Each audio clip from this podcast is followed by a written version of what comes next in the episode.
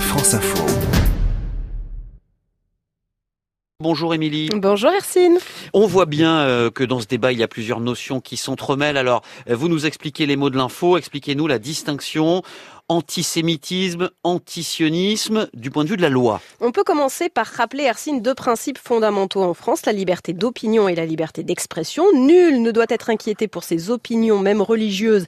C'est dans la Déclaration des droits de l'homme et du citoyen de 1789 et il est possible d'exprimer librement ses opinions à condition que cela ne trouble pas l'ordre public établi par la loi ou ne tombe pas sous le coup de ce que la loi interdit. Et la loi sanctionne l'antisémitisme. Sanctionne son expression et les faits commis avec cette motivation. La loi ne distingue pas l'antisémitisme du racisme. Concernant les mots, les injures, la loi sanctionne toute expression outrageante, terme de mépris ou invective, envers une personne ou un groupe de personnes à raison de leur origine ou de leur appartenance ou de leur non-appartenance à une ethnie, une nation, une race ou une religion déterminée, ce qui englobe évidemment l'antisémitisme en tant qu'hostilité envers un individu ou un groupe parce qu'il est, parce qu'ils sont juifs. La peine encourue est alourdie lorsque l'injure est publique cela peut aller jusqu'à un an de prison et 45 000 euros d'amende.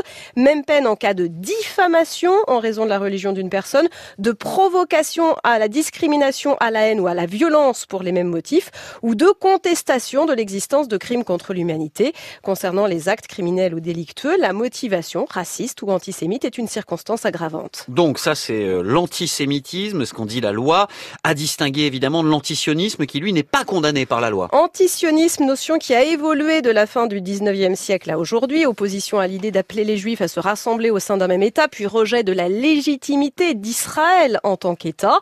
Et puis intervient une troisième notion distincte, le fait de critiquer telle ou telle politique menée par le gouvernement israélien. La loi actuellement ne sanctionne aucun de ces deux aspects, ni le fait de critiquer l'existence d'un État ou rejeter sa légitimité, ni celui de critiquer les mesures prises par un gouvernement. Oui, et derrière euh, la proposition de loi qui euh, vise à sanctionner l'antisionisme, on en parlait avec nos invités. Il y a l'idée aussi d'empêcher un antisémitisme qui serait masqué, qui serait insidieux. Empêcher certaines injures ou incitations à la haine implicites n'entrant pas en tant que telles stricto sensu dans le champ de la loi, mais où l'intention est bien antisémite, éviter un contournement de la loi, tout en laissant la possibilité de critiquer les politiques menées par un État. Prudence, répondent certains historiens, qui avancent qu'il y aura toujours des façons de tenter de contourner la loi. Certains appellent plutôt à utiliser ou renforcer l'arsenal juridique existant pour débusquer et condamner l'antisémitisme sous toutes ses formes.